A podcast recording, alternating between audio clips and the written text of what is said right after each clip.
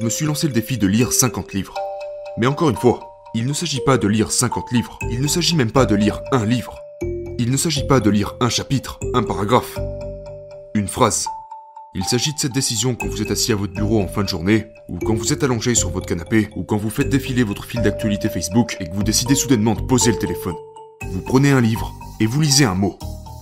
Parce que si vous lisez un mot, vous allez lire deux mots, trois mots. Vous allez lire une phrase, un paragraphe, une page, un chapitre, un livre. Vous lirez 10 livres, 30 livres, 50 livres. Mais ce que je veux que vous réalisiez quand vous m'entendez dire ça, c'est que je suis toujours ce mauvais élève. Je suis toujours cet enfant qui n'arrive pas à s'asseoir et se concentrer pendant plus de 5 à 10 minutes à la fois. Et je reste un gars qui ne possède aucun don, compétence ou talent particulier. Tout ce que je fais, c'est cibler des projets vraiment grands et ambitieux qui semblent émerveiller les gens.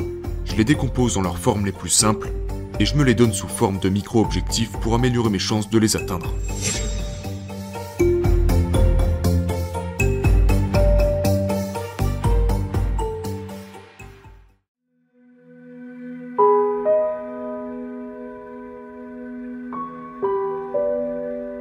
Sur un vote à main levée, combien d'entre vous pensent pouvoir reproduire cette image de Brad Pitt? Avec juste un crayon et une feuille de papier Eh bien, je vais vous montrer comment faire. Et en faisant cela, je vais vous donner la compétence nécessaire pour devenir un artiste de classe mondiale. Et ça ne devrait pas prendre plus de 15 secondes. Mais avant de faire ça, combien d'entre vous pensent pouvoir reproduire cette image d'un carré gris uni? Si vous pouvez faire un carré gris, vous pouvez en faire deux, trois, neuf, et ainsi de suite. Si vous pouvez faire un seul carré gris, il serait très difficile d'argumenter sur le fait que vous ne pouvez pas faire tous les carrés gris nécessaires pour reproduire l'image dans son intégralité. Donc voilà, vous l'avez compris, je viens de vous donner les compétences nécessaires pour devenir un artiste de classe mondiale. Maintenant je sais ce que vous êtes en train de vous dire, ce n'est pas du vrai art, ça ne ferait certainement pas de moi un artiste de classe mondiale. Alors laissez-moi vous présenter Chuck Closey. C'est l'un des artistes qui gagne le plus d'argent dans le monde entier depuis des décennies, et il crée tous ses tableaux en utilisant cette technique précise. Voyez-vous, ce qui se trouve entre nous et la réalisation de nos rêves les plus ambitieux n'a rien à voir avec l'acquisition d'une compétence ou d'un talent particulier, mais beaucoup plus avec la façon dont nous abordons les problèmes et y réagissons pour les résoudre. Mais le type de progrès dont je parle est facilement réalisable par n'importe qui dans cette pièce, et je vais vous le prouver. Depuis la maternelle, jusqu'à mon diplôme de fin d'études secondaires, oui, pour moi ça s'est arrêté au baccalauréat. Tous mes bulletins de notes disaient grosso modo la même chose. Stephen pourrait être un garçon très intelligent si seulement il parvenait à se calmer et se concentrer. Ce qu'il n'avait pas compris, c'est que j'étais beaucoup plus exigeant avec moi-même qu'il ne l'était pour moi. Mais je n'y arrivais pas. Et donc, de la maternelle à ma deuxième année de collège, j'étais en gros ce qu'on pourrait appeler un mauvais élève. Mais en entrant dans ma première année, j'en ai eu assez. Je me suis dit que je voulais changer les choses, je vais apprendre de nouvelles compétences, je vais arrêter d'être une victime et commencer à prendre ma vie en main. Et donc, cette année-là, au lieu de faire semblant, encore une fois, que j'allais soudainement pouvoir me calmer et me concentrer sur les choses pendant plus de 5 ou 10 minutes à la fois, j'ai décidé de supposer que je ne le ferais pas. Parce que, si je voulais atteindre le type de résultat que je voulais atteindre à l'école, il fallait que je change mon approche. Et donc j'ai commencé à prendre de petites décisions. Si j'avais pour objectif, disons, de lire 5 chapitres d'un livre, je ne pensais pas aux 5 chapitres, je ne pensais même pas à n'importe lequel des chapitres. Je le décomposais en petites tâches que je pouvais accomplir, qui ne me demandaient pas plus de 5 ou 10 minutes de concentration d'affilée. Donc peut-être 3 ou 4 paragraphes, c'est tout. Donc je faisais ça et quand j'arrivais au bout de ces 5 ou 10 minutes, je m'arrêtais pour aller faire autre chose. J'allais tirer quelques paniers, faire un peu de dessin, peut-être jouer aux jeux vidéo pendant quelques minutes, et puis je m'y remettais. Pas nécessairement pour le même objectif, pas nécessairement sur le même sujet, mais juste sur une autre tâche qui me demandait seulement 5 à 10 minutes de concentration. Et à partir de ce moment-là, jusqu'à l'obtention de mon diplôme, j'étais devenu un excellent élève. Un jour, je me rendais au travail à pied, et mon trajet était une marche qui passait d'un bout à l'autre de Hyde Park à Londres. J'avais 45 minutes de marche à l'aller et au retour. Une heure et demie par jour. 7 heures et demie par semaine, 30 heures par mois, 360 heures par an, pendant que j'étais éveillé, conscient Et en fait, je perdais mon temps à écouter de la musique sur mon iPod. En rentrant du travail ce jour-là, je me suis arrêté dans un magasin. Et j'ai acheté les 33 premiers CD que j'ai trouvés sur le programme de la langue allemande. Je les ai pris et je les ai importés sur mon iPod. Mais je ne me suis pas arrêté là. Parce que la vérité, c'est que je suis une personne indisciplinée. Et je savais qu'au bout d'un certain moment, j'abandonnerais le programme d'allemand et je reviendrais à ma musique. Et j'ai donc retiré cette tentation en supprimant tous mes morceaux de musique. Ce qui ne me laissait plus qu'une seule option. Écouter ces programmes d'allemand. Dix mois plus tard, j'ai écouté trois fois chacun de ces CD en langue allemande, ce qui fait un total de 99 CD en dix mois. Et après ça, je suis allé à Berlin pour un cours d'allemand intensif de 16 jours. Quand j'ai eu terminé, j'ai invité ma femme et mes enfants à me rejoindre. Et nous nous sommes promenés dans la ville. J'ai parlé allemand aux Allemands, ils me répondaient en allemand. Mes enfants étaient époustouflés. Je veux dire qu'ils étaient là, bouche bée. Mais vous et moi, nous savons qu'il n'y a rien d'incroyable dans ce que je venais de faire. J'ai juste ajouté cette petite compétence à ma routine quotidienne. Cette petite compétence dans ma progression. Et maintenant j'arrive plutôt bien à parler l'allemand.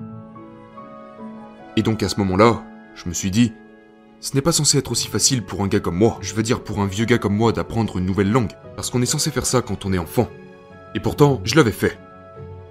Alors quels sont les autres objectifs ambitieux auxquels je me suis accroché En attendant la retraite, que je pourrais potentiellement atteindre, si je ne faisais qu'ajouter une nouvelle compétence dans ma routine quotidienne Eh bien je vais vous le dire. J'ai obtenu ma licence de course automobile. J'ai appris à piloter un hélicoptère. À faire de l'escalade du parachutisme.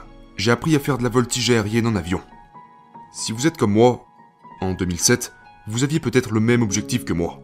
Je revenais tout juste de Londres. J'avais environ 10 kilos en trop, je n'étais pas en forme, et je voulais changer cela. Si j'avais suivi le parcours typique, vous savez, j'aurais payé un abonnement à une salle de sport où je ne serais jamais allé. Donc au lieu de ça, j'ai choisi de me jurer à moi-même que je ne mangerai plus jamais ces certains aliments qui m'ont mis dans cette situation. Et je savais qu'en suivant cette voie, on obtient rarement les résultats escomptés. J'ai donc décidé de prendre ma vie en main. Et j'ai pensé, est-ce que je pourrais juste apprendre quelque chose de ses habitudes et de ses passions? Pour qu'elle travaille en ma faveur plutôt qu'en ma défaveur Et c'est ce que j'ai fait. Je me suis rendu compte que j'avais l'habitude de marcher une heure et demie par jour depuis plus de 7 ans. Et que j'ai cette passion pour le fait d'être en plein air.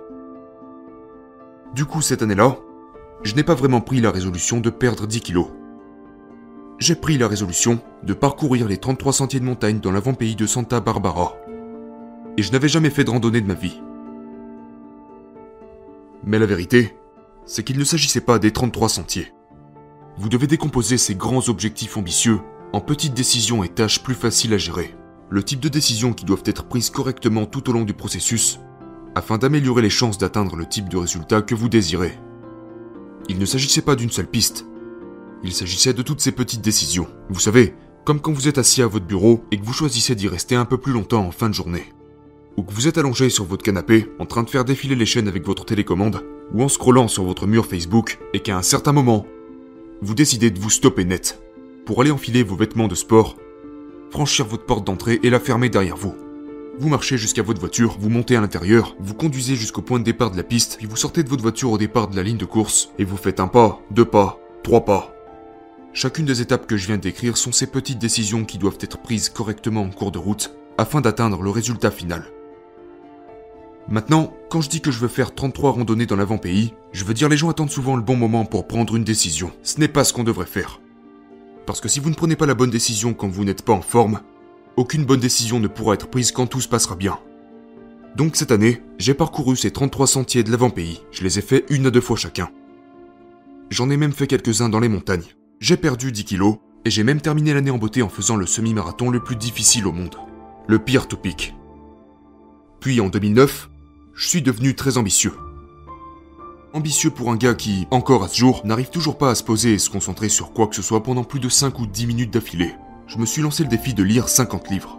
Mais encore une fois, il ne s'agit pas de lire 50 livres, il ne s'agit même pas de lire un livre. Il ne s'agit pas de lire un chapitre, un paragraphe, une phrase. Il s'agit de cette décision quand vous êtes assis à votre bureau en fin de journée, ou quand vous êtes allongé sur votre canapé, ou quand vous faites défiler votre fil d'actualité Facebook et que vous décidez soudainement de poser le téléphone. Vous prenez un livre et vous lisez un mot. Parce que si vous lisez un mot, vous allez lire deux mots. Trois mots. Vous allez lire une phrase, un paragraphe, une page, un chapitre, un livre. Vous lirez 10 livres, 30 livres, 50 livres. En 2012, je suis devenu encore plus ambitieux. J'avais pris 24 résolutions pour la nouvelle année. 12 d'entre elles étaient ce que j'appelle des résolutions de dons, où je faisais 12 choses charitables qui n'impliquent pas de faire un chèque. Mais là aussi, il y a des échecs. J'ai essayé de donner mon sang, mais ils m'ont rejeté parce que j'avais vécu au Royaume-Uni. J'ai essayé de donner mon sperme, mais ils m'ont rejeté parce que j'étais trop vieux. J'ai essayé de faire un don de mes cheveux, mais il s'avère que personne ne veut de cheveux gris. Donc, j'étais là à essayer de faire quelque chose pour me sentir bien, et ça faisait l'effet inverse. Mais à côté de ça, j'avais aussi ces douze résolutions, qui étaient d'apprendre douze nouvelles compétences. Et quand j'en ai eu fini avec le monocycle, le parcours, la slackline, les échasses urbaines et le tambour, ma femme m'a suggéré d'apprendre à tricoter. Et je vais être honnête, je n'étais pas si passionné que ça par le tricot. Mais un jour, je me suis assis sur un arbre eucalyptus de 12 mètres de haut, qui se trouve à 3,5 km de la source froide de Santa Barbara, et je me suis dit que cet arbre aurait l'air vraiment cool s'il était recouvert de fils de laine.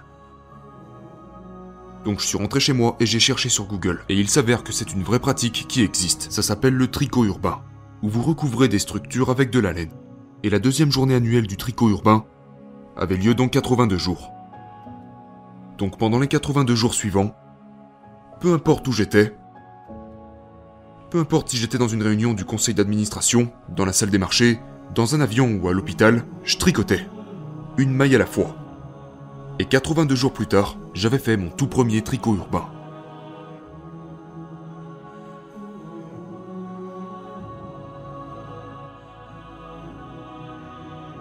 Et le résultat m'avait tellement étonné que j'ai continué. J'ai continué avec des projets plus grands et plus ambitieux qui nécessitaient plus de compétences. Et en 2014, je me suis fixé pour objectif de recouvrir 6 blocs rocheux massifs dans la forêt nationale de Los Padres, au sommet des montagnes. Mais si je voulais y arriver, j'avais besoin d'aide. Et à ce moment-là, j'avais quelques milliers de followers sur les réseaux sociaux, sous le pseudo le tricoteur urbain. Et donc j'ai commencé à recevoir des colis. Beaucoup de colis. 388 contributeurs provenant de 36 pays différents. En fin de compte, je n'ai pas recouvert 6 gros rochers, J'en ai recouvert 18. Et puis j'ai continué avec des projets encore plus grands et encore plus ambitieux, qui me demandaient de travailler avec de nouveaux matériaux, comme la fibre de verre, le bois et les métaux, pour aboutir à un projet qui est actuellement à TMC, ici à Tucson, où j'ai complètement recouvert un hôpital pour enfants. En cours de route, j'ai arrêté de tricoter. En fait, je n'ai jamais vraiment aimé ça. Mais J'aime bien le crochet. Alors, j'ai commencé à tricoter ces nappes de 15 cm parce que c'est la taille standard, mais j'ai pensé en cours de route, pourquoi s'arrêter à 15 cm Il me faut des gros trucs. Alors, j'ai commencé à faire de plus grands carrés, et un jour, je suis rentré d'un voyage d'affaires, j'avais ce grand carré de grand-mère, et je suis allé sur le site internet des records Guinness. J'étais curieux de savoir quel était le plus grand carré du monde et il s'avère qu'il n'y avait pas de catégorie pour ça. Alors j'ai fait ma demande, et ils m'ont rejeté. J'ai refait une demande, et ils m'ont rejeté. Puis j'ai refait une demande, et ils ont dit d'accord. Si vous faites un carré de 10 mètres par 10, nous créerons une nouvelle catégorie et vous serez le détenteur de ce nouveau record Guinness. Donc, au cours des deux années, 7 mois et 17 jours qui ont suivi, une maille à la fois, j'ai finalement atteint plus d'un demi-million de mailles assemblées entre elles, incorporant plus de 50 km de fil, et je suis désormais le détenteur officiel du record du monde Guinness pour le plus grand carré granit crocheté. Mais ce que je veux que vous réalisiez quand vous m'entendez dire ça, c'est que je suis toujours ce mauvais élève. Je suis toujours cet enfant qui n'arrive pas à s'asseoir et se concentrer pendant plus de 5 à 10 minutes à la fois. Et je reste un gars qui ne possède aucun don, compétence ou talent particulier. Tout ce que je fais, c'est cibler des projets vraiment grands et ambitieux qui semblent émerveiller les gens. Je les décompose en leurs formes les plus simples et je me les donne sous forme de micro-objectifs pour améliorer mes chances de les atteindre. Et la raison pour laquelle je donne cette conférence est que j'espère inspirer plusieurs d'entre vous à réaliser certains de leurs rêves les plus ambitieux, et ceci en incorporant dans votre routine les petites actions qui vous permettront d'y arriver. Merci.